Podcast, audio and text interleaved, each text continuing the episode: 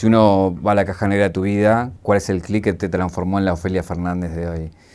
Va a parecer cliché, pero de verdad creo que lo que más me encontró como con un nivel de disciplina o filosofía militante alto, si bien es muy distinto, no me voy a hacer la, la guerrillera, pero fue como el acercamiento a la historia de los derechos humanos en Argentina y a la, última dictadura militar, creo que fue de verdad un clic.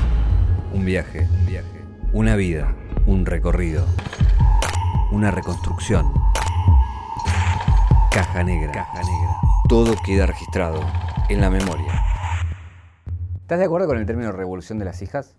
Sí, me costó igual. Eh, en un principio no me gustaba la, la noción de hija, en porque me lo tomé muy personal, en digo, cómo se construye el vínculo madre-hija en un momento de cambio cultural. Y decía, yo le enseño a ella, porque me dejan encasillar en hija, ¿no? Eh, desde cierta inocencia, ¿no? En la que después, caracterizando más políticamente el término, sobre todo hablándolo con Lupeger, eh, me encariñé mucho porque es hijas en, un sentido político de hijas de una historia, ¿no? De, de entender que la, empiezan, la historia no empieza cuando una entra, eh, y que por tanto fue la persistencia de otras la que nos permitió a nosotras cuestionarnos algunas cosas y sobre todo reformular algunos planos de nuestra vida que otras no tuvieron la oportunidad de hacerlo y con la masividad y fuerza con la que sucede. Entonces me parece que es un concepto que narra y sintetiza muy bien ese cambio de época eh, con un reconocimiento y una humildad en relación a qué proceso histórico nos llevó a nosotras a estar hoy paradas en donde estamos que sin duda es un lugar nuevo. ¿Es el año de, la legalización? Sí, de eso estoy totalmente segura. Eh, no, no, no, es que tenga una fuente, una fuente secreta. Eh, no, pero estoy convencida de que de alguna manera son dos factores. Uno, creo que hay como un temporizador simbólico en el movimiento feminista en el cual ya se nos acabó la paciencia, ¿no? Digo, creo que hay como un, un pulso ya este año eh, vinculado a lo que fue de 2018 para acá, que no es tanto tiempo, pero digo, para, para el nivel de compromiso y convicción que hay vinculado a la ley de aborto, creo que ya, digo, hay, hay, hay una urgencia y necesidad que va a marcar la cancha. Y combinado con un factor clave que es la voluntad del Poder Ejecutivo Nacional, de Alberto Fernández más específicamente, de Cristina Fernández, que ya ha votado a favor cuando le tocó hacerlo desde el Senado.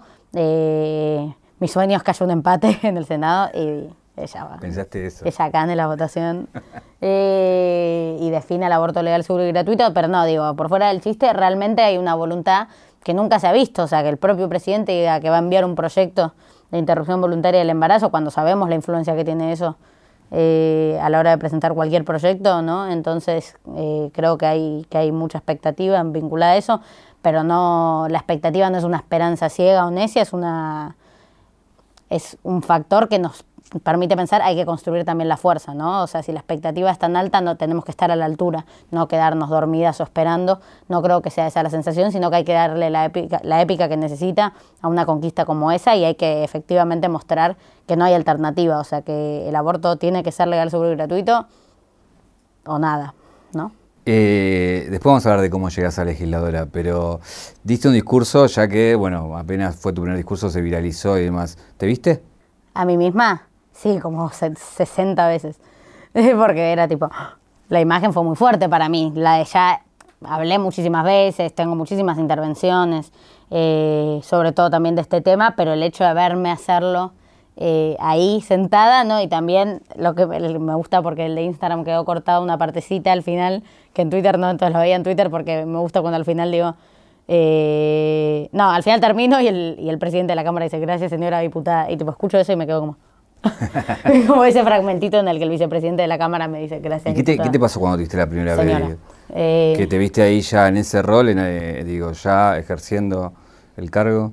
Por suerte fue, me salió muy naturalmente. O sea, yo de hecho, eh, para ser totalmente sincera, en general no paso nervios antes de intervenir en cualquier lugar. O sea, y ahí un poco sí, porque era como para mí, una cosa es haberme comprometido o sentir que iba a ser la garantía de una voz nueva o no, no, porque sean reclamos que nunca hayan dicho otras compañeras ahí adentro, pero sí desde, desde una perspectiva y desde un lugar que nunca más, eh, que nunca más, que nunca antes se ocupó. Eh, entonces yo tenía como esa carga y ese compromiso Entonces tenía como era es otra cosa decirlo o plantearte significar eso en un espacio como este que efectivamente tener la oportunidad para hacerlo, ¿no?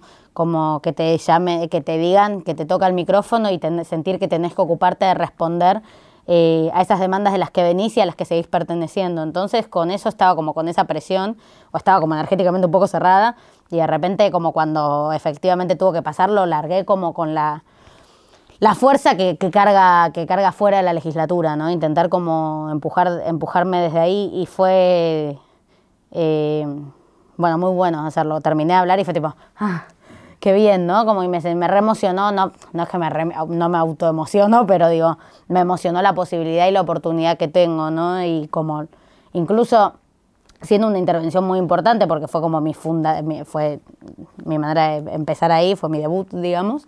Eh, pero sin embargo sin ser justamente una que implique un proyecto además que me permita construir una alternativa en la ciudad, lo que sea. Eh, así que también tengo hasta la vara más alta que eso. Eh, hay dos instancias, una cuando decidís militar y ingresás a un mundo de hombres, como es la política, mm. y es lo que están intentando, se está intentando cambiar, y otro cuando ingresás a, a, un gobierno, por más que sea de la oposición ya formalmente, ¿Cómo fue la reacción de, ese mundo machista, primero en la militancia por ganar una votación y después ya siendo legisladora? Hubo algo que, creo que permitió en compañeros y compañeras, en mi propio espacio político, una escucha como que la sentí más genuina con el paso del tiempo. Como, como que eh, hubo momentos en los que empecé a sentir que se permitían eh, dialogar desde una situación de más, de más paridad. Y eso fue repositivo porque me permitió como... Vos también. Claro, yo también. claro, eso, Porque recuerdo, recuerdo tu, lanzamiento de, campaña era córranse que venimos nosotras. Y después, bueno, negociemos. Sí, sí, claro. Eh, no, y también igual, ah, por, más de que siempre tuve como cierto carácter y todo, me esperaba un peor trato a priori. Eh, más en, como en lo cotidiano y no, no es lo que pasa, pero también tiendo a pensar que está vinculado como un nivel de exposición que tengo yo que no es frecuente en la legislatura porteña. No quiero ser sonar egomaníaca, pero digo, la repercusión que tuvo la intervención del otro día es un indicio como de un de algo que necesita, necesitan los legisladores oficialistas hoy, que es como estar ocultos, ¿no? estar tras las sombras para, para llevar adelante ciertas políticas, medidas que, que si las democratizás, o sea, si pues, das la discusión, nadie va, nadie va a dejar pasar así sin más. Entonces ahí hay un factor que para mí eh, eh, tiene mucha potencia, yo tengo que saber usarlo también. Eh, para, hacer ruido cuando hay que hacerlo, que es en muchos casos en la ciudad de Buenos Aires. Entonces, creo que ahí hay como un como un tacto ¿no? que tienen. Pero al mismo tiempo, en lo estrictamente político, presento un proyecto y no lo tratan, presento otro, no lo tratan. O sea, digo, tampoco es que eso se convierte en una apertura o en un en un en una en ganas de conciliar conmigo, la verdad. Eh, ¿Cómo se dirime? Recuerdo cuando, cuando decís lanzarte con, con Grabois, en eh, aquella carta que decís, bueno, hay que embarrarse para cambiar las cosas, mm. pero ahora ya digo, sos parte de un espacio que comparte, por ejemplo, con Mayans, que dice que el aborto es pena de muerte. ¿Cómo se dirime en vos eso? Ah, es divina la, la, sensación. No, lo que yo tiendo a decir en relación a eso eh, está vinculado a que me parece que, no, que hay una tendencia a automatizar o pensar rápidamente que cuando hay elementos en disputa en espacios como este, siempre vamos a perder nosotras, ¿no? O sea, somos nosotras las que nos juntamos con Mayans y no Mayans el que se junta con nosotras. Como no hay un sentido general en, para, en, un gran amplio espectro político, de poder pensar que hay, disputas que las podemos terminar ganando nosotras, hay pulseadas que podemos terminar ganando nosotras. Lo esencial es asumir esa disputa para empezar, ¿no? Yo no voy a fingir que son declaraciones que, bueno, la unidad es la unidad. No, digo, eh, unidad es entender, digo, un objetivo común que en un momento tuvo de manera urgente el conjunto de nuestro pueblo, que fue salir de un modelo político, económico y social totalmente destructivo eh, y totalmente desigual. Ahí entran otra serie de desigualdades y otra serie de injusticias que Mayans no comprende y yo sí, y voy a pelear contra Mayans para hacer realidad, digo, esa, para hacer efectiva la realidad que nosotras discutimos y pensamos que tiene que ver con los derechos mínimos y esenciales que tenemos nosotras. Así que un poco lo pienso en esa clave. Eh, no creo que él pueda detenerlo en ese sentido, porque una cosa es él y otra cosa es, digo, la fuerza eh, desmesurada que tiene, que tiene el movimiento feminista hoy, que cada vez tiene más capacidad de impregnarse y marcar la agenda política. Entonces creo que tenga más o menos ganas, alguien tendrá que, no sé, golpearle la espalda cuando salga la ley de aborto y no voy a ser yo, no me interesa, no es mi amigo, ni, ni siquiera sé si mi compañero. Ahí te pongo en otro proyecto que es pensarte desde el lugar de legisladora, que representa a la Ciudad de Buenos Aires, y perteneciendo a un espacio político que como es el Frente de Todos, que lleva a Alberto Fernández como presidente, que dice que la coparticipación debe ser menor en la Ciudad de Buenos Aires. ¿Cómo estás con eso? Y me, digo, una nunca eh, celebra que no haya presupuesto para todo, digo, ¿no? Como para igualar para arriba de alguna manera, pero es la realidad que vive hoy la Argentina. Eh, y creo que también tenemos que, como porteños y porteñas, poder cuestionarnos unos segundos por qué a nosotros esto nos apena tanto y el resto del país lo festeja tanto, ¿no?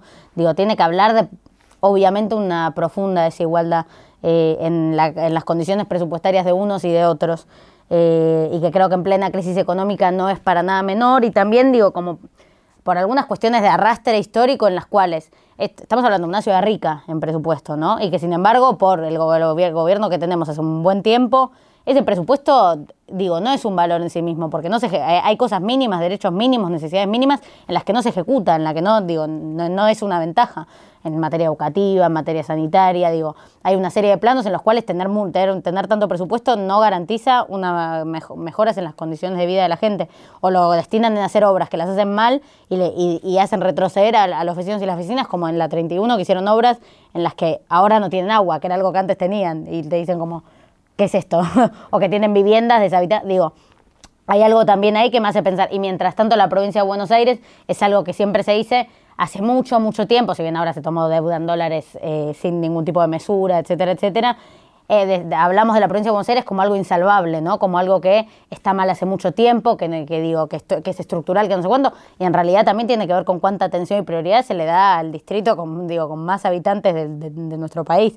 Entonces, digo, hay, es una combinación de cosas en las que en este contexto determinado también hay que dar la oportunidad de, eh, de, eso, de que, de que, de que crezcan otros y otras, sobre todo cuando la ciudad de Buenos Aires no está permitiéndose crecer, incluso con este, este presupuesto, y sabiendo que tampoco es que, queda, que, nos, queda un, nos queda un vuelto, ¿no? Entonces es, me, me, me parece que tiene, está vinculado a eso, sobre todo una cuestión coyuntural en la cual no es que sobran los recursos, y, pero sí sobra la miseria de alguna manera. Hay mucha gente que te está viendo por primera vez y por ahí se debe estar sorprendiendo como te pasa siempre con tu oratoria, ah. con, lo que decís y demás. Yo estoy muy.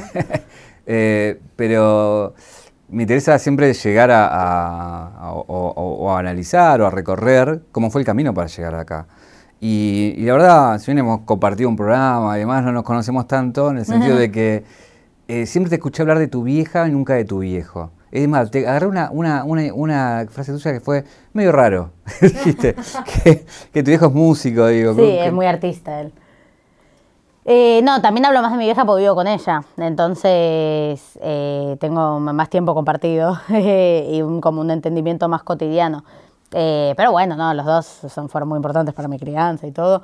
también es una cuestión medio mm, de yo hija mujer, ella madre, en la que hay como una empatía que se formula en relación a como una crecer y valorar como ciertas tareas, eh, eh, o, bueno, o, cosas que llevan adelante, ¿no? Eh, de manera muy dispar. No es algo propio solamente de, mi, de mis padres, sino, bueno, todo un sistema es lo que denunciamos todo el tiempo. Y parece que estoy tipo, aprovechando una pregunta personal para bajar línea, pero de verdad, a mí me pegó eso cuando fui creciendo, como darme, como porque mientras me formaba políticamente, una siempre un poco busca en su vida cotidiana algunas respuestas y como ver, ver eso también me acercó mucho a ella, me hizo valorar mucho como lo que, del, como su remo, su laburo cotidiano y, y, tal vez cuestionarme como esa asimetría, si se quiere, ¿no? Pero bueno, por supuesto tengo la suerte de tener padres como que me quieren, me, me cuidan y me acompañan, así que en ese sentido les mando un beso a ambos. Pero no hablas de tu papá. Pero no, bueno, eh, hablé, claro, terminé hablando de mi madre. No pueden saberlo. No, mi papá es, eh, bueno, es una persona que también algo, de, como me, me, da una parte muy fuerte mía, que es como algo, bueno, algo más de temperamento o creatividad, que claramente me inspiró él desde muy chica como a sacar, sacar ese lado. Mismo yo siempre digo que la actuación es un elemento que yo tengo que me que es una herramienta más eh, influyente de lo que uno piensa, no porque actúo en mis convicciones, sino porque pasar por ahí desde tan chica te, da- te saca como cierta carcasa y te da más seguridad, ¿no? Sí, me interesa más en ese lugar, digo, del lado del músico, digo, de Sí. la creatividad, de lo artístico. Eh, digo, es un componente fuerte, digo, eso. Sí, re. No, bueno, medio en, en- en esa clave, re. Me, bueno, para escribir también, como. Igual no escribo tanto, pero bueno, ahora estoy escribiendo mi libro, por ejemplo, entonces, y ahí como que es algo que charlo con él y como que eh, él me, siempre me empujó como a tener esas actividades, en pensar en eso, en, en darle como un espíritu o fuerza también a esas partes. Entonces es un balance, ¿no? O sea, estás escribiendo un libro ah, con 20, 19 años. sí, eso es rarísimo. Eso ya es un curro. No, no, no. Eh, Pero es un no. libro no de tu vida, o, o de tu vida. Es un poco de mi de- vida, ¿sabes? No, no era el plan y termina siendo un poco. Es un libro particularmente de feminismo, o sea, pero viste que el feminismo termina siendo muchas más cosas de lo que uno imagina a priori. Eh, pero tuve como, por, la- por lo que iba hablando con las editoras, como que me encontré de repente teniendo que desarrollar cosas muy personales para llegar a conclusiones más teóricas o políticas que igual me, hace- me, hizo, me hizo muy bien. Tipo, es una práctica muy linda la de, la de escribir. Es muy difícil el tema de compaginar mi agenda con el tiempo de sentarte y tipo de repente volcar en una hoja en blanco es como lo más difícil del mundo. O sea, como Bueno, empezar a O escribir. sea, estás con los recuerdos vivos. Te voy a aprovechar entonces. Sí, a- porque- Quiero que me digas la primera vez que te paraste de manos que recuerdes de en tu niñez decir esta personalidad, decir, bueno, yo no estoy de acuerdo. Sí, y bueno, en la primaria yo era una loca, o sea, de hecho, yo igual sigo defendiéndome a mí, pero los profesores eran un terreno difícil en mí, tipo, me peleaba bastante.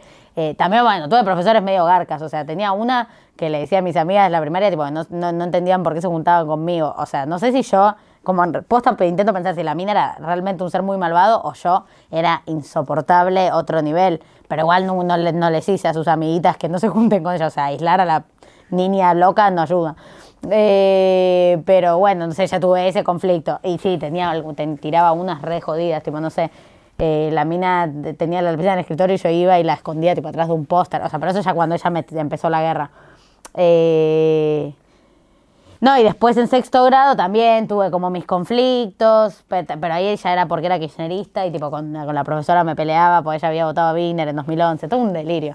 Eh, pero sí, siempre fui muy planta. Ya me acuerdo a los cinco años, mi prima, que te- siempre tuvo como un carácter mucho más suave, yo era una dictadora, o sea, eh, es como una cosa de carácter que siempre tuve, el tema es que por suerte eh, lo, enfo- lo enfoqué en el bien, o a, mi criterio, por supuesto, es- son subjetividades, pero... eh, y empecé a militar apenas entré al colegio y apenas, y tipo, no quiero hacer autobombo tampoco, pero como rompí como una serie de récords mínimos, ínfimos, escala escuela, pero que a- hablara- hablaban de una persistencia mía en un sentido muy honesto, porque no es que estaba trepando esos récords, si se quiere, porque también son irrelevantes, no que están anotados en algún lado, es como el chiste que hacíamos con mis compañeros. eh, pero como bueno, eso ya de, de muy chica fui vocal, de- de- fui como permanente, que es una figura de las campañas eh, del Pellegrini, que es como el que cuando hay campaña puede estar todo el día militando y no ir a clase por esa semana. Eh, desde muy chica, como siempre, fui como eso, fui apuradita. Registro 825. Con 19 años, Ofelia Fernández es la legisladora más joven en la historia de Latinoamérica. En 2019 fue incluida como tercera candidata por el Frente de Todos en las elecciones de la ciudad de Buenos Aires. Fue electa y juró por el futuro de su generación en toda América Latina. ¿Cuándo fue la primera vez que sentiste eh, que eh, el hecho de ser mujer, digo, alguien lo, lo aprovechó, digamos, ¿no? En el sentido de hacerte sentir mal o con algún machismo, micromachismo o lo que fuere. ¿En lo político o en no, la vida? no, en la vida, en lo personal. Y no, sé la primera vez, estoy pensando. O una que te haya quedado muy marcada, sí. ¿no? No, bueno, hay muchas cosas, o sea, como si uno empieza a pensar, son muchas las cosas que pasan en relación a eso. Eh, digo, en lo político es como un, un trato muy diferente. Yo fui la primera, como la primer, no, no fui la primera presidenta mujer, pero una de las primeras y fuimos la primera fórmula femenina. Y para lo que nosotras creíamos que era presidir el centro de estudiantes y lo que habíamos visto y con lo que nos habíamos formado era tipo, ¿qué es esto que nos hacen? Tipo, la gente enloqueció hasta que decimos, ah, no, es que somos mujeres, o sea, literalmente, y, como había un nivel de maltrato y demás, que, que era como muy sorprendente, y en- bueno, en lo más personal sí, como toda la forma de vincularte, antes del, feminismo era muy, diferente, había como una naturalización del acoso, eh, o sea, salir a la noche era como un, tipo, con tus amigas había, es, como que ya planeas maneras y protocolos como de, escape a algunas situaciones y como, eh, no sé, está, bueno, ahora vengo hablando justo mucho de eso, pero también traje mucho de mi experiencia personal para, para discutirlo más políticamente, todo el tema de Gessel, o sea, en, otro, en otro tipo de caso, como que con lo que fue lo de Fernando, que se como tomó más trascendencia, pero hay toda una dinámica muy enfermiza y yo la como que era divertido, si se quiere, porque es como un viaje que haces cuando sos adolescente y no sé qué, y sentís que te comes el mundo, solo puede pasar a quinto año, que fue una cosa medio rara. Eh, pero también era tipo mucho volver al, al, hotel con mis amigas diciendo, qué mierda, o sea, como pasabas por un pasillo y los chabones te tocaban. Bueno, yo también una vez me intentaron secuestrar, o sea, eso fue lo más traumático de todo cuando tenía 15 años en Santa Fe y Juan B. Justo, o sea, 5 de la tarde. Tipo, cruza avenida 5 de la tarde y ahí decís, ¿qué es este mundo en el que una vive, en el que como que pasan estas cosas con tanta naturalidad y con tanta impunidad al mismo tiempo? ¿Qué te pasó la típica del auto que...? No, fue como un tipo que vino y se me acercó diciéndome como, haciendo como, gritando como si no me conociera. Y tipo me decía a mí por lo bajo, en una, un tipo mucho más grandote, como y me decía por lo bajo como, quédate callada, quédate allá, y decía, hola, hola, o sea, como una cosa así que yo desesperé, pero entras como en un shock y pánico.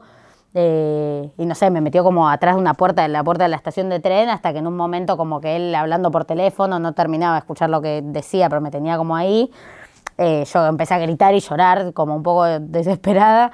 Eh, me pegó un cachetazo y ya como una mina intervino y salió corriendo, pero como pero fue como por un segundo y dije, ok, listo, se acabó mi vida como la conozco, o se acaba tu vida literalmente, o, o eso, o sea, todo lo que es la retrata, digamos. Y, eh, nunca te escuché contar eso. No, es que no, nunca, no sé si lo conté alguna vez por fuera de mis círculos. Eh, sí, sí, sí, es como que fue cuando tenía 15, 16 años. fue, fue, bastante fuerte. Después como una, una el trauma o te carga por siempre o lo negás y ocultas en una caja negra. pero, pero sí, es como son situaciones que hasta te olvidas porque son muy naturales.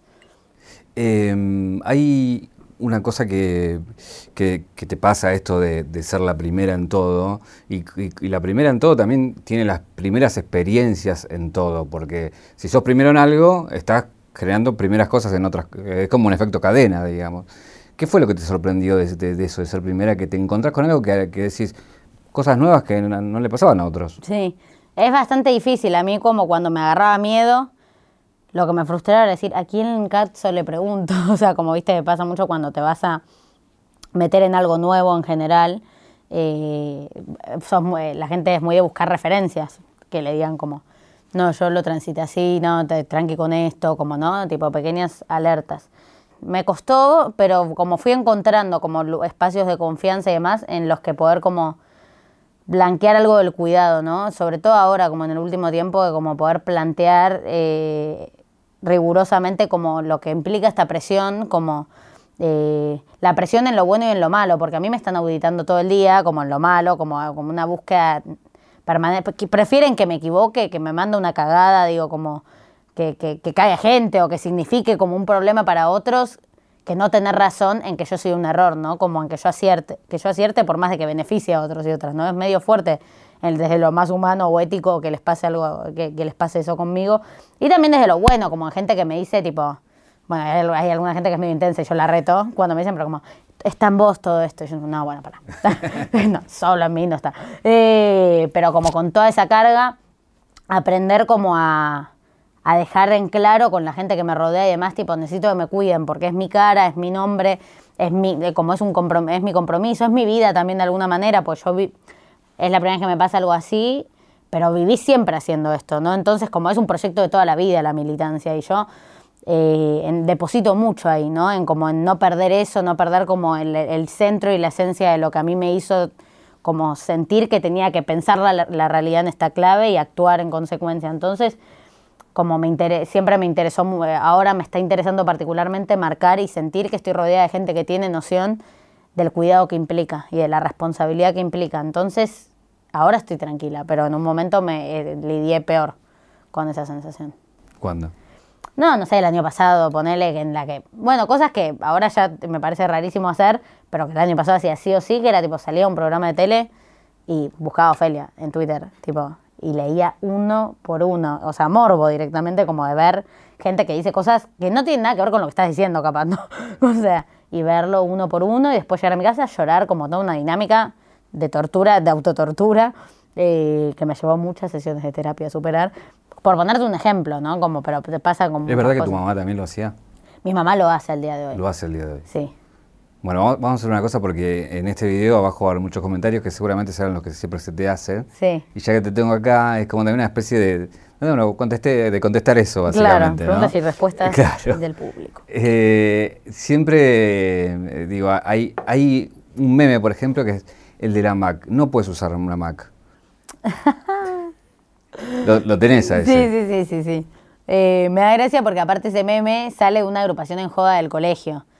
Y me da gracia que ahora lo usen en serio. Entonces es como, ah, sos como la agrupación en joda de pibes de 15 años. ¿Qué, qué nivel de argumentación? Eh, no, es, eso, ya- eso ni hasta, de esos me río, por ejemplo, porque me, eh, explico, de argumento. Eh, me, parece, me parece ridículo pensar que en el sistema en el que vivimos uno tiene que como inventarse un sistema paralelo, aunque no sea real, ¿no? Como vivimos en este sistema, queremos estos, pro- digo, vivimos con estos productos, quienes tenemos, el, tenemos alcance, no tenemos razón para no hacerlo solo porque cuestionamos cómo se distribuyen, ¿no? Eh, lo que una discute desde el, desde el lugar en el que estamos, porque no es solo a mí, es como a, a todos los de nuestro campo político de alguna manera, lo que se discute es por qué algunos tienen tanto y otros tan poco. Eh, no la existencia de celulares, computadoras que, estén, que anden bien, que estén buenas. O sea, el tema es qué es lo que lleva a unos a tenerlas y a otros no. Y para nada es una cuestión de mérito. O sea, básicamente ese es el concepto, la noción que discutimos. Eh, que no es que hay gente que se la merece y que no se la merece por una cuestión de esfuerzo, sino que hay condiciones preestablecidas de distribución que eh, sostienen a las mismas clases, en los mismos privilegios y en las mismas desventajas y en las mismas miserias por el resto de nuestras vidas. O sea, que así lo quiere el sistema y que a priori eso, eso es lo que discutimos y cuestionamos. Eh, ¿Y cuáles son las que te sacan? Dije, esa es la que me río, pero hay otras que me... no, no sé, y viste que van a... Bueno, lo de mi mamá fue lo más, como lo más duro, eh, que fue cuando él como pues, inventaron toda esa cosa de, de- de la ruta del dinero acá, o no sé qué. O sea, metieron a mi madre en la ruta del dinero acá, que por si hace falta aclararlo, es una falacia. Eh, pero digo, eso fue lo más doloroso por verla a ella.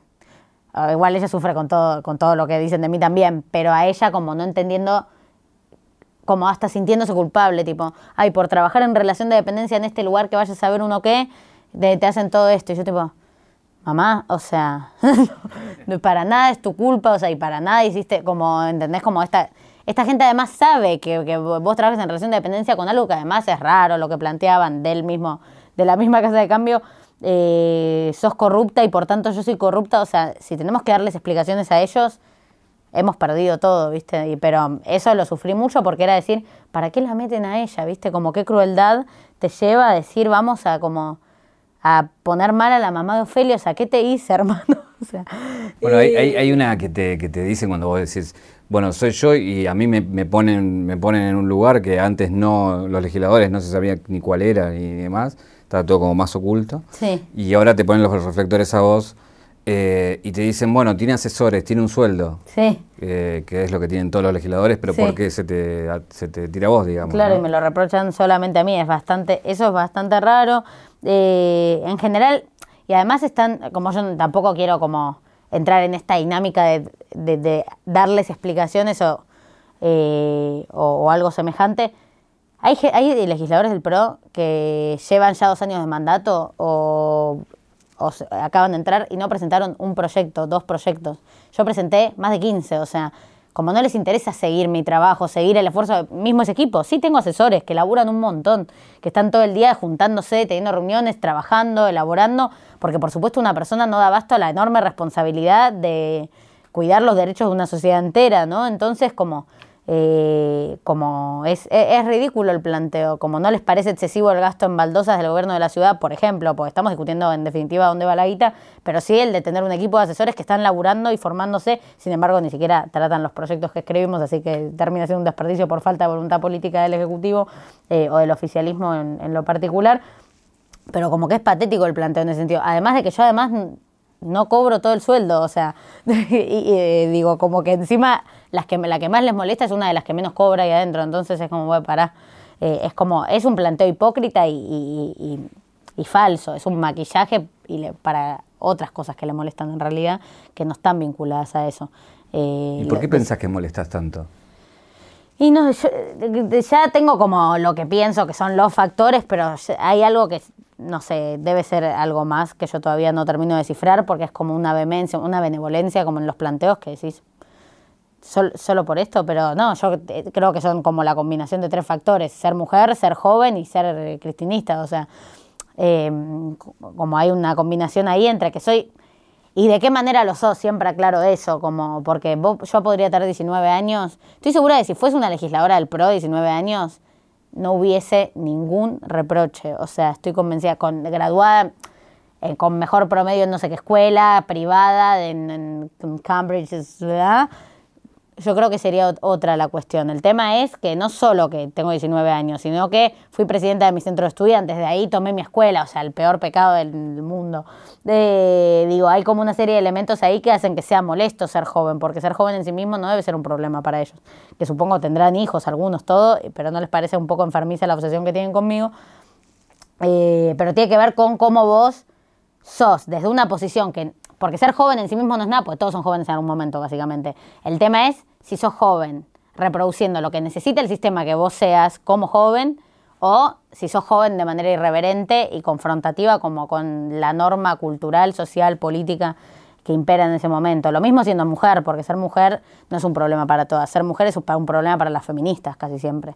Eh, digo, sí es un problema para todas en términos más de desigualdad general, pero en política las que se la tienen de punto es a las mujeres que cuestionan una situación de opresión y, de relaciones de poder que, se le imponen, que le imponen los varones en ese ámbito, eh, y, ahí aparece el problema o el cuestionamiento o el reproche. Eh, y sobre todo, bueno, eso, que en general, a mí, la, no por ponerme a mí en esa escala, pero la única persona que se me ocurre eh, que sufre violencia con, eh, digo, con tanta fuerza es Cristina, e incluso mucho más, porque, tiene, porque no, es, no son trolls de Twitter, es el sistema judicial, es el sistema mediático, digo, es todo un esquema mucho mayor de, violencia hacia ella, pero en, a nivel obsesión solo lo veo ahí y, en mí, entonces, uh, bueno. Bueno, a mí me llamó la atención hablando de esto de, Twitter y de opiniones, la de Calamaro, por ejemplo. Que te, ¿Qué te pasó cuando viste eso? Me cagué de risa porque te voy a contar un dato de, que ojalá lo vea y, se arrepienta. Mi mamá e, era su fan número uno. O sea, yo crecí escuchando Calamaro sin parar. Ya está como harta. O sea, de verdad, desde muy chica escucho Calamaro. Ella lo milita sin parar y de repente hace esto, perdió una fan, ahora lo odia y me mandó audios tipo, lo voy a matar, lo denuncié en Twitter. Yo digo, bueno, mamá, no va a pasar nada igual por eso. Eh, pero ella me decía, sí, lo denuncié en Twitter. Pero no, bueno, entonces me dio mucha gracia justo por ese datito personal en el que justo yo que escuché todos tus discos, Andrés, eh, que igual me pareces un pelotudo, ¿no? pero como que me da gracia, me da gracia que encima pierde, pierde una familia que en algún momento le fue devota. Pero, no, él es patético, es patético lo que dice, es un, eh, yo digo que es como está en un delirio, en un viaje de ayahuasca, o sea, como porque de última no es ni una crítica consistente o coherente. En un tuit dice que soy una pelotuda y en otro dice que soy muy simpática y que le gustaría que vaya a su casa, lo cual es turbio. nadie, nadie le pidió ir a su casa, Andrés. O sea, de verdad no, no me dan ganas. Eh, entonces es como ya contradictorio. Es como una persona que está ida, o sea, que está en, solo en su propia película. Entonces no, ni me interesó salir a contestarle, salir a cruzarlo, pues me pareció muy patético. Eh, ya en el momento en el que te decía que rebeldía era ir en jogging a Tinelli, de rock, dejó de entender absolutamente todo. Así que creo que hasta entiendo más yo que él hoy por hoy, así que no me preocupa. Hay una cosa que tiene que ver con, la música eh, y que tiene que ver con una forma de militancia que creo que vos inaugurás, que es comenzar a hablar con distintos referentes de política, que, gente que quizás no estaba politizada hasta ese mm. momento. eso fue así de. Fue pensado, se dio. En el caso de vos, digo, gente que vos es amiga y que. Es que de alguna manera ambos como lo que nos termina juntando o cruzando es que de alguna manera ellos estaban politizados, ¿no? O sea, Valen de siempre, o sea, Valen fue a la costa, Valen, o sea, Valen fue a la costa, como se fue a un colegio como una dinámica parecida a la mía, son colegios como politizados, que tienen como banda, pasan por banda de conflictos. Eh, y como que yo a él siempre ubiqué esa parte suya. Y desde muy desde el principio de sus batallas y demás, como ya venía tirando esa data, entonces también es una cuestión de empatía como es ya preestablecida con, con muchas cosas. Y Ángela, capaz no tanto como así más de formación y crianza, pero sí en el último tiempo, como a muchas otras, como les pasó que con el movimiento feminista, eh, entraron a todo, un, a todo una, bueno, un universo de activismo y de militancia que antes capaz no habían visto, porque e, es, es difícil que te pase que develar la desigualdad hombre-mujer no te devele otras. O sea, es un camino que se cruza, que cruza muchas injusticias a la vez. Entonces, Ángela yo como antes de hacerme amiga de ella, ella ya como vinculado al aborto y, digo a cosas más de este, de este tipo, ella cantó en los Juegos Olímpicos y puso un pañuelo, se peleó con Feynman antes de ser mi amiga y cuando nos hicimos amigas fue como... compartimos esto. Eh, entonces, bueno, ahí también había un factor ya de empatía. Por supuesto que ella igual como eso, eh, fue hace menos tiempo que empezó a entrar en todo esto, de repente le agarró como la ambición de conocer y saber y aprender. Eh, y en eso habla, charlamos mucho de todas estas cosas, pero como por una como muchas veces eh, como fans suyos que no les cae bien como esta faceta de ella, tipo activista, eh, le pondrá eso por juntarte con esta Ofelia, no sé qué, y la verdad a mí me parece hasta injusto con su proceso pensar que es que yo la llevo ahí, sino como ella tiene una voluntad y una apertura para eso re genuina, entonces eh, también con eso, está vinculado a eso también, ¿no? claro que yo como a veces les, los traslado, como les cuento cosas además que capaz no, no, les, no están metidos en ese ámbito específico, pero más desde un lugar de amistad, ponerle. ¿Cuál es el, el, desafío de este proyecto político del cual sos parte y cuál es el riesgo? Eh, y el desafío es poder estar a la altura de, digo, de, de mi expectativa y la expectativa común de una generación que tiene demandas que ponen en jaque, digamos, eh, a la agenda política como la conocemos. Entonces creo que como el mayor de los desafíos es lograr eh, intervenir esa agenda política, esa agenda de política pública, sobre todo, ¿no? Como de, de esos lugares en donde se toman decisiones, pues si lo pensás, el feminismo no era parte de eso hasta ahora, que todavía ni siquiera lo es por completo, ¿no? La agenda educativa como algo más histórico, pero sin embargo que se sigue manteniendo y que sigue teniendo un planteo, una ambición de democratización en la cual eh, se dejen de imponer esas políticas y pasen a discutirse con las comunidades, que siempre termina siendo el mayor de los problemas. Bueno, una serie de agendas que digo, con que creo que el mayor desafío es poder llevarlas adelante y hacer que, que entren de una vez y para siempre, no solo a la discusión política, sino a la decisión política, ¿no? que haya voluntad dispuesta a resolver esos problemas. Entonces yo como tengo el desafío de, garantizar eso, al menos en el espacio que me toca. Eh, y el mayor riesgo es perderme en el espacio y olvidarme de esas convicciones o de esas o de bueno, esas banderas o, o luchas. Bueno, de hecho, lo primero que hizo Juan cuando vino a conocer mi despacho fue traerme dos cuadritos que para mí parece simbólico, son cuadros, pero cada vez que entras a, tipo, a, tu, un lugar al que vas todos los días, muchas horas, ver eso, que quiero ver si me los acuerdo bien, es, eh, uno dice, por el pueblo pobre, eh, la patria grande y los que vienen de atrás, no te olvides eh, quién sos, a quién servís y por qué luchás. Y otro que dice, Ofelia Fernández, legisladora, tachado, dice militante popular al servicio del pueblo, acá arriba mandan los de abajo, acá adentro mandan los de afuera, como mantras eh, que para mí representan los mayores riesgos y que, igual me veo muy lejos de ese peligro, pero que siempre, si no lo tenés presente, te empezás a acercar inconscientemente. Entonces, un poco que es por ahí. Si sale lo del aborto, ¿cómo lo vas a mirar a Juan? El la primera vez que lo veas. Registro 978. Ofelia comenzó a militar a los 13 años. El 10 de diciembre de 2015, mientras Macri se ponía la banda presidencial, también lo hacía Ofelia Fernández como presidenta del Centro de Estudiantes del Colegio Carlos Pellegrini. Ganó con 724 votos. El amor romántico, como, como tal cual lo conocemos, está en discusión. ¿Eso en vos, qué, qué lugar ocupa, lo repensás? Sí, sí, sí, sí, sí, claro, claro, claro. Ah, se, quedaba ahí. Sí, sí, total. Eh, no, es difícil. Justo, bueno, ese es un capítulo de mi libro, ah, eh, pero en el que tuve como sentarme a pensar un poco qué pienso de todo eso. Creo que es importante no pasar de una receta a la otra, o sea, también algo que yo pensé mucho en lo que también tiene que ver Juan, ah, eh, pero tiene que ver con que yo escribía, me sirve el libro para hablar de este tema justo, yo escribía como, bueno, esto de la familia, el amor para toda la vida, la media naranja, no sé qué, eh, y combatía esas ideas, ¿no? Confrontaba con esa noción de amor. Y se lo leí a él, me dijo, sí, que viva igual, porque eso es el conservadurismo, el tradicionalismo, no es el sistema hoy. Porque ya ahora el, sistema no te sigue vendiendo ese formato. Y él me da como su propio ejemplo. Me dice, yo estoy desde los 17 años con la misma mina, con la que tengo tres hijos, no sé qué, y la gente me burla todo el tiempo. O sea, mi, mi generación se ríe de eso.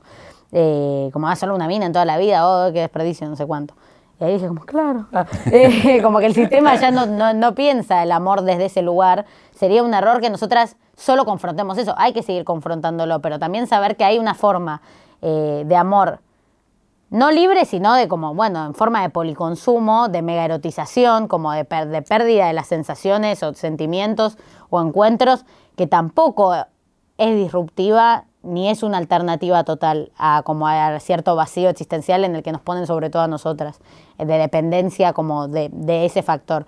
Entonces también creo que tenemos que ser nosotras muy cuidadosas a la hora de pensar esas recetas, de que básicamente nos mueva el deseo en ese sentido, ¿no? Como que la que no hay una receta única en ese sentido, solo tenemos como que poder salir del salir de los términos de consumo que nos proponía el amor antes y el amor ahora, sino pasar a como encontrarnos con una cosa un poco más real y genuina en la que tampoco nos obliguemos a abrir relaciones, eh, como veo muchas veces, que es tipo pasarla mal, pero cumplir con la nueva norma. Eh, ni encerrarse como en, eh, en, una dependencia en la que vos perdés, como bueno, he visto a amigas, amigos ser su peor versión de sí mismos por estar en esas relaciones, como bueno, encontrar un equilibrio de acuerdo como a cómo vos vas formando ese, ese vínculo, como ser, tener una escucha un poco más grande en, en, cada momento y en cada encuentro, va, creo que es un poco eso, a la vez me hago la piola y yo soy una loca, o sea, como yo, no es que en mi vida cotidiana tengo todo re resuelto eh, y me, me, vinculo re sanamente, obvio es una búsqueda, pero al menos hay que tener como algunos lugares a los que sabemos que no queremos ir. También tienes una peor versión de vos, digamos. Obvio. Todos tenemos nuestra Obvio. perversión, la vida es un poco eso. Y lo otro es, eh, lo, lo, hablo en términos globales, eh, evidentemente en Argentina tenemos otro problema, pero que tiene que ver con la alimentación, ¿no? Es repensar cómo, cómo, cómo nos alimentamos. ¿Sigues siendo vegetariana? Sí, sí, sí, sí, sí, sí. Sí. Eh, sí, pero viste que no hablo mucho del tema igual, o sea, no es que es una de mis, no, es que es una causa que tengo, eh, no sé si será un error o no, capaz el tiempo, a veces pienso que el tiempo eh, me va a hacer sentir que desperde, como que no le di valor político a algo que lo tiene. Eh, sobre todo por fuera, como a mí no, no soy muy de pensar, como no, no, me interpela tanto desde el lugar del animal o como desde, desde ese lugar. O sea, sí me da, me da impresión, un poco esa es la razón.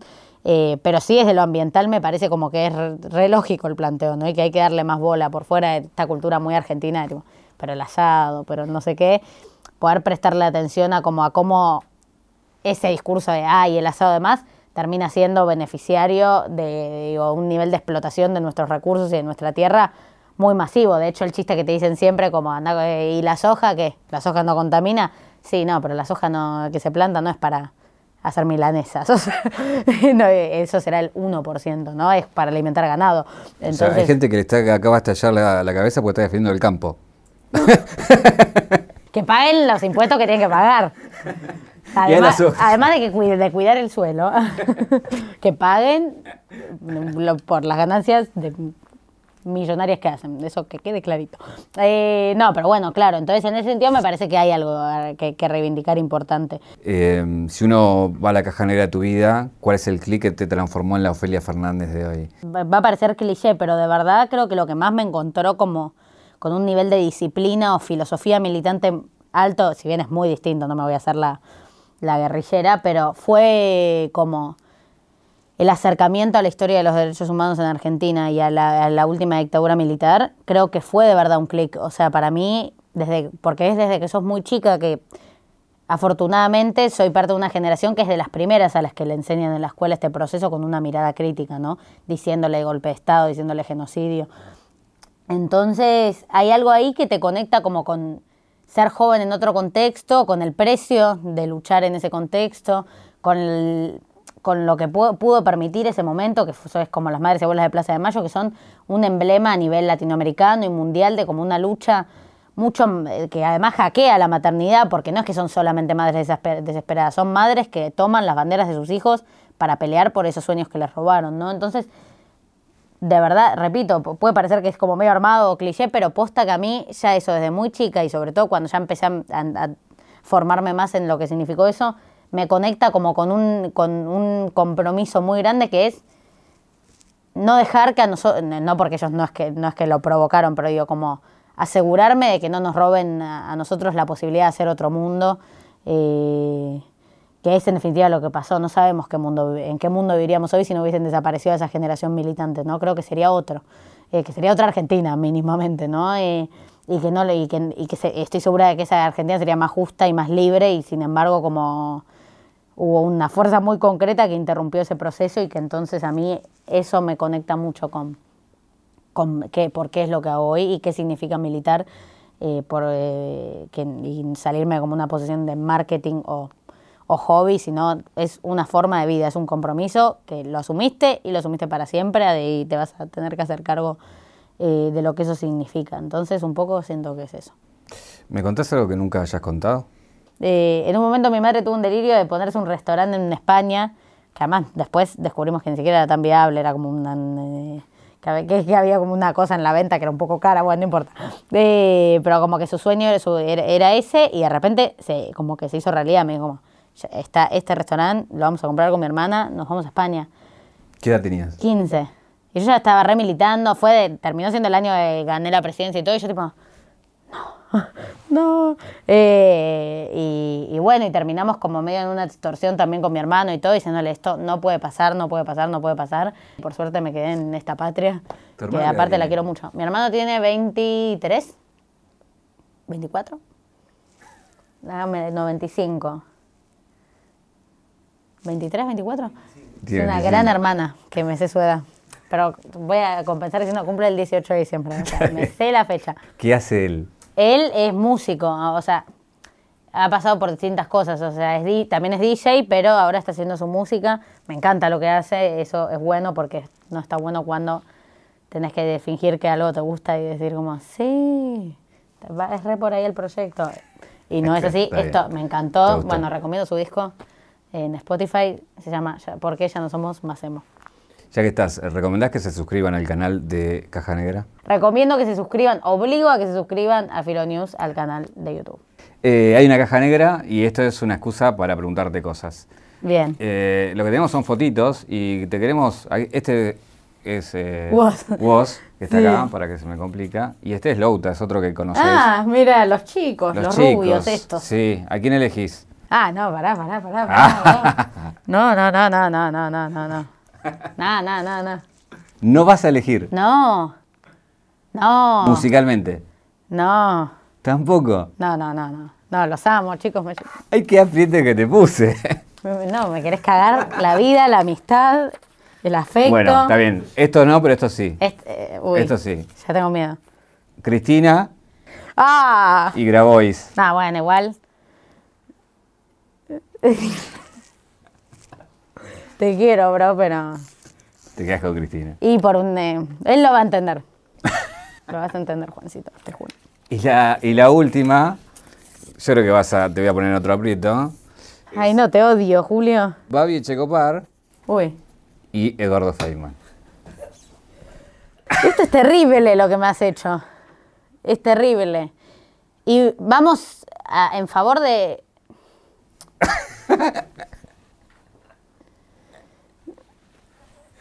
Bueno, lo vamos a elegir a Babi. Es muy polémico. Eh, Vamos a elegirlo a Babi porque no es tan personal. Ok. Entonces a Feynman sería como un eh, daño a mi ego y orgullo, orgullo personal y mi dignidad personal elegirlo a él. Eh, y aparte le daría mucho placer que lo elija a él. Babi capaz no se entera.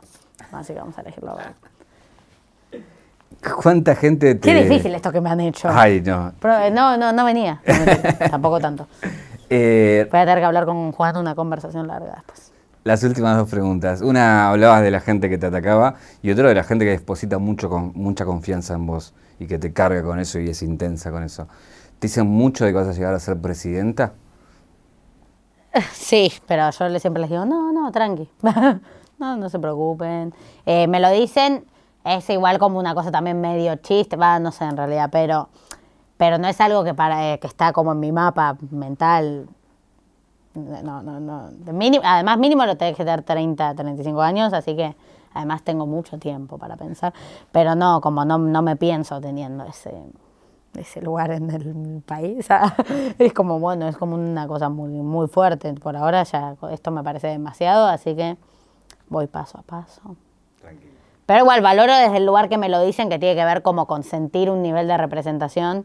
Como digo, son boludos, pues creo que saben que no voy a ser presidenta mañana. Eh, creo que lo dicen desde un lugar de como encontrar una representación muy directa y valoro mucho en ese sentido, como que lo lleven a ese extremo como una muestra de afecto, ¿viste? Si bien no identifico eso en mi vida. ¿Qué, fue lo peor y lo mejor que te pasó con respecto a eso de la gente que se te acercó, que te dijo algo feo y algo buenísimo que te conmovió? Sí, y lo que más me conmueve son como las, lo que más me conmueve son como las niñas, como la, me pasó como chicas de 11, 10, bueno, mi vecina tiene 9 y, y me, y no sé, y me ama y es muy raro porque tiene 9 años. Eh, y eso como a mí me reemociona, me da como mm, que es otro tipo de consumo en definitiva, que no es fanatismo, sino que es como de repente empezar a abrir la cabeza desde un momento re temprano y esto, para mí eso está bueno, siempre es mejor. ¿Y qué te dice? No, no sé, siempre les da como más vergüenza, pero como capaz lloran o me abrazan como desde un, desde un lugar que para mí es re fuerte y, y, y, eso me, y me hace pensar que van a ser mejores que yo, ¿no? Como que si vos les abrís la puerta y les como abrís camino desde antes, yo creo como que empezás a sentir que mereces algunas herramientas que capaz si no pasaba no sentías y no buscabas. Entonces, eso es lo, como, lo que más me conmueve. Si bien, bueno, no sé, también fue, me, pasó con, el otro día di una charla, con lo mismo que decía antes, di una charla con Lita, que es una madre de Plaza de Mayo, eh, que en un momento se quebró en llanto diciéndome si, si si Adriana y Miguel te escucharan, ¿no? Que son sus hijos desaparecidos, y ella llorando diciéndome esto. Y para mí eso fue, bueno, yo también me largué a llorar y fue como muy fuerte que, te, que me digan algo así, ¿no? Eh, como que la mina conecte con eso, incluso para mí como con lo otro que sí, ellos ni siquiera soñaban ser legisladores, ¿no? Como sus sueños iban como a, un lugar mucho más profundo y radical incluso que eso, entonces como bueno, es, es, es muy, es muy fuerte toda esa parte. Intento como no enajenarme, si bien me termina pasando, ¿viste? Porque como natu que te manda un montón de cosas, de comentarios, de mensajes, ni los leo, como porque es, pues además pues, hay mucho en el medio que no es estrictamente positivo. Eh, y como eso lo vi, entonces evito, como aprovecho para decir, porque hay gente después me cruza y me enoja, tipo, no me respondes nunca. No puedo, o sea, como son mucha, es mucha data y mucha es muy, como muy violenta, entonces como te recontamina ponerte a mirarlo. Pero ¿por qué no, no delegas tus redes? porque tampoco es que, que, porque qué va a hacer si a alguien le paso mis redes para que conteste a alguien que te manda tipo te quiero mucho ofe si contesta otra persona es, igual de falso que que no lo lea o sea. Ah bueno pero vos publicas todo todas las redes las manejás vos. Sí. Sí sí sí sí sí. Eh, por eso es como es el control que tengo. Eh, porque me, me interesa como es, ya que son mis redes que sean de verdad mis redes como que sirvan para lo que sirve para una persona que hace política, pero también para cualquier persona de 19 años que tiene su red social, digamos. Eh, como también subo fotos mías en, otros contextos, con amigos, con amigas, como eh, soy, las, eh, soy las dos cosas en uno, ¿no? ¿Hay una pregunta que no, no te hice que te hubiera gustado que te haga? Bueno, si alguna vez me tomé un café con Eduardo. ¿Feynman? Sí. Gracias.